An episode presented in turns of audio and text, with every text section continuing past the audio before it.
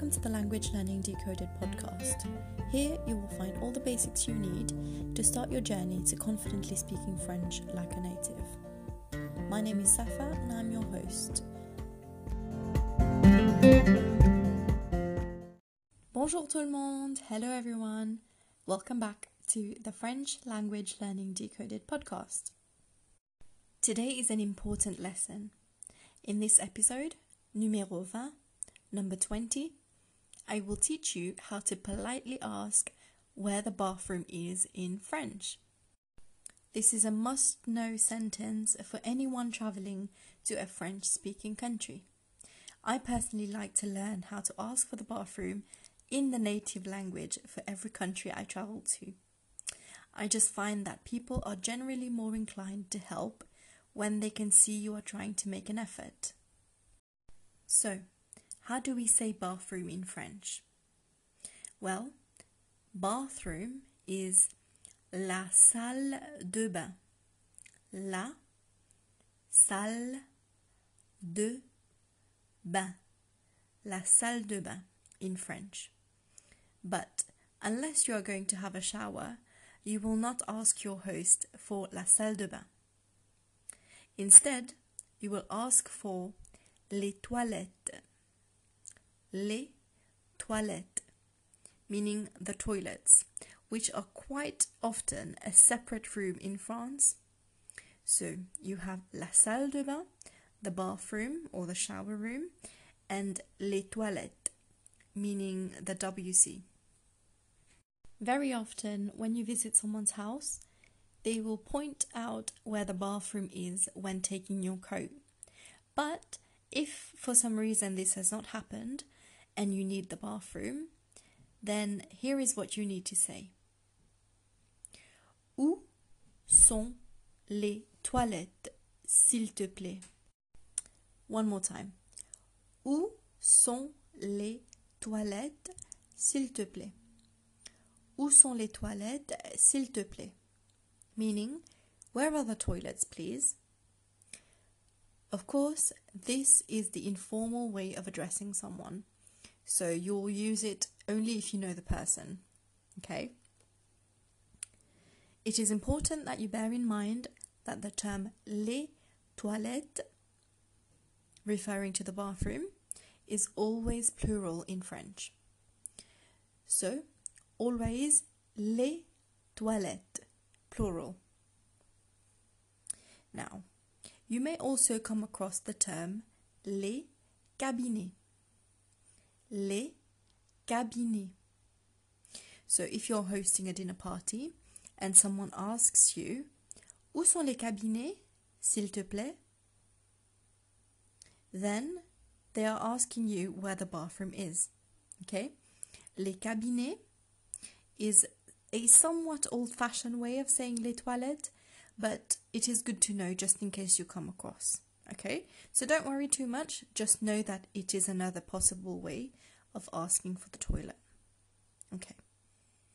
It is also worth noting that in French we never say take your time.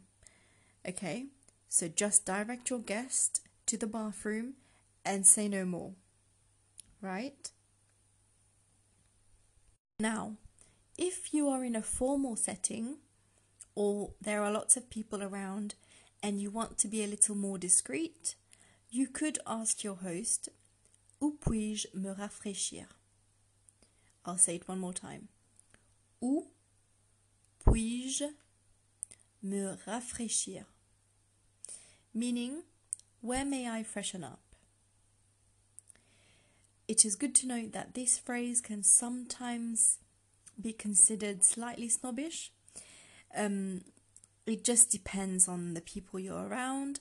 So make sure you read the room properly before um, you use this sentence. Okay, you just need to decide for yourself how comfortable you feel, but you can use this. Où puis-je me rafraîchir? Now, when you are at a dinner party, bear in mind that you are not supposed to really leave the dinner table. And it can sometimes last for hours, so just be prepared. However, if at any point during the dinner you wish to use the bathroom, then the correct etiquette is to wait till the end of a course before discreetly leaving the table. This is because the French don't usually remove the plates right away, so you have a little window to make your escape. Um, you can either just go without saying anything, or you can say, in a very soft manner, Veuillez m'excuser. Almost, it's almost okay to mumble it. Veuillez m'excuser, meaning, please excuse me.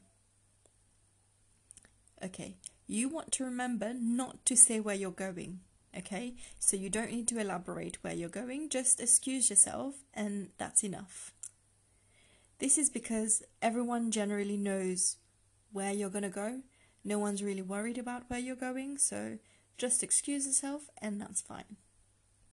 Now, when you're at a restaurant or a cafe, you will want to be very polite and use the formal you, which is vous en français.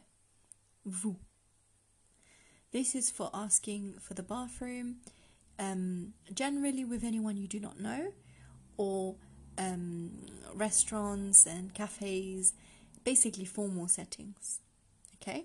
So this is what you want to say. Où sont les toilettes, s'il vous plaît? Où sont les toilettes, s'il vous plaît? And like before, it means where are the toilets, please? The only difference is instead of using s'il te plaît, we use s'il vous plaît.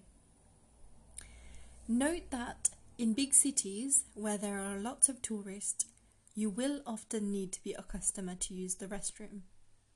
But if it's a big Parisian cafe with a terrace, then walk in look for the signs and just go in. No one really will stop you. If it's a smaller place, then you will want to smile a lot and politely say, Are you ready? Excusez-moi.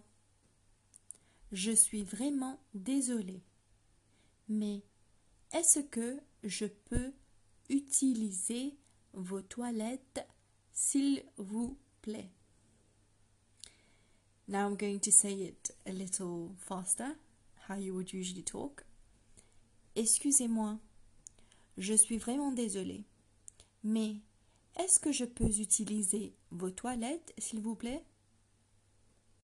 I'm going to break it down for you. Excusez-moi. Excuse me. We already know this. Now the next part. Je suis vraiment désolée. I'm really sorry. Je suis vraiment désolé. I am very sorry. Mais est-ce que je peux utiliser vos toilettes? But can I possibly use your toilets? S'il vous plaît? Please. It sounds long, but if you break it down, the only new um, bits in this sentence are Je suis vraiment désolé, I'm very sorry, and mais, meaning but.